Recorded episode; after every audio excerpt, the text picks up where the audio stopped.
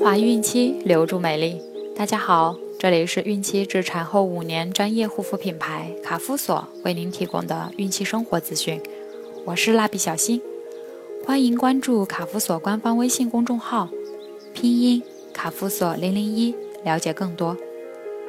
今天我们将收听的内容是：怀孕留长发会和胎儿抢营养，这是真的吗？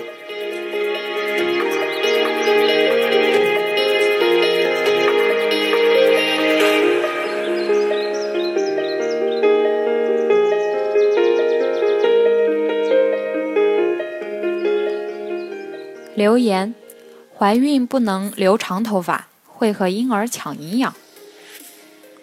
真相：头发生长需要多少营养，和头发有多长根本没关系。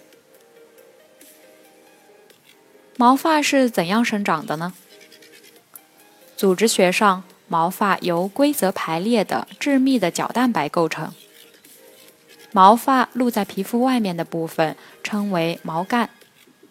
埋在皮肤内的部分称为毛根，包住毛根的上皮和结缔组织便是毛囊了。毛根和毛囊的下端结合在一起，形成膨大的毛球。毛球是毛发和毛囊的生长点。毛球的最底部内凹形成毛乳头，富含神经和毛细血管。对毛发生长起诱导和维持作用。在毛发的生长期，毛球从毛乳头处获取营养，发生细胞的增殖和分化，合成角蛋白质形成毛发。随着生长的进行，毛发被顶出皮肤，成为我们所看到的毛干。看到这里，我们就能明白。毛发生长的部位在皮肤内埋着，露在外面的头发可以看作是死的组织，本身不会有新陈代谢，也不消耗营养。头发生长会和胎儿抢营养吗？头发由角蛋白构成，而蛋白质是由氨基酸连接而成，因此。头发的生长肯定需要营养，营养不良的人常表现为毛发细黄而稀疏。但头发生长并不会抢到胎儿所需的营养。一方面，胎儿生长发育和其自身代谢需要大量的营养物质和能量，母体对此已经有充分的准备。毛发生长所需的这小部分营养，相对于胎儿的营养，简直是杯水车薪。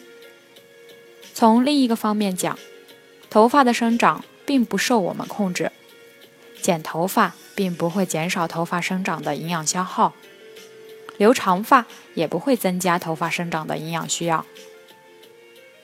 想通过剪头发来节约营养，到头来只能是竹篮打水一场空。至于为什么会有孕妇剪短发的习俗，大概是由于孕期行动不便，短发更易清洁和吹干，对孕妇来说比较方便，而并非长发会消耗更多营养的缘故。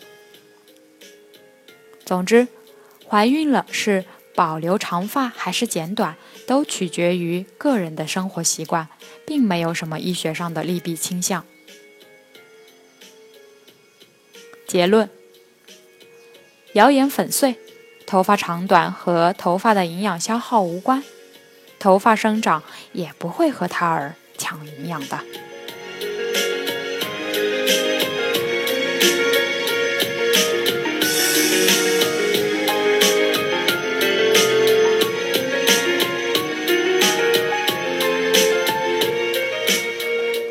好了，今天的内容就分享到这儿了。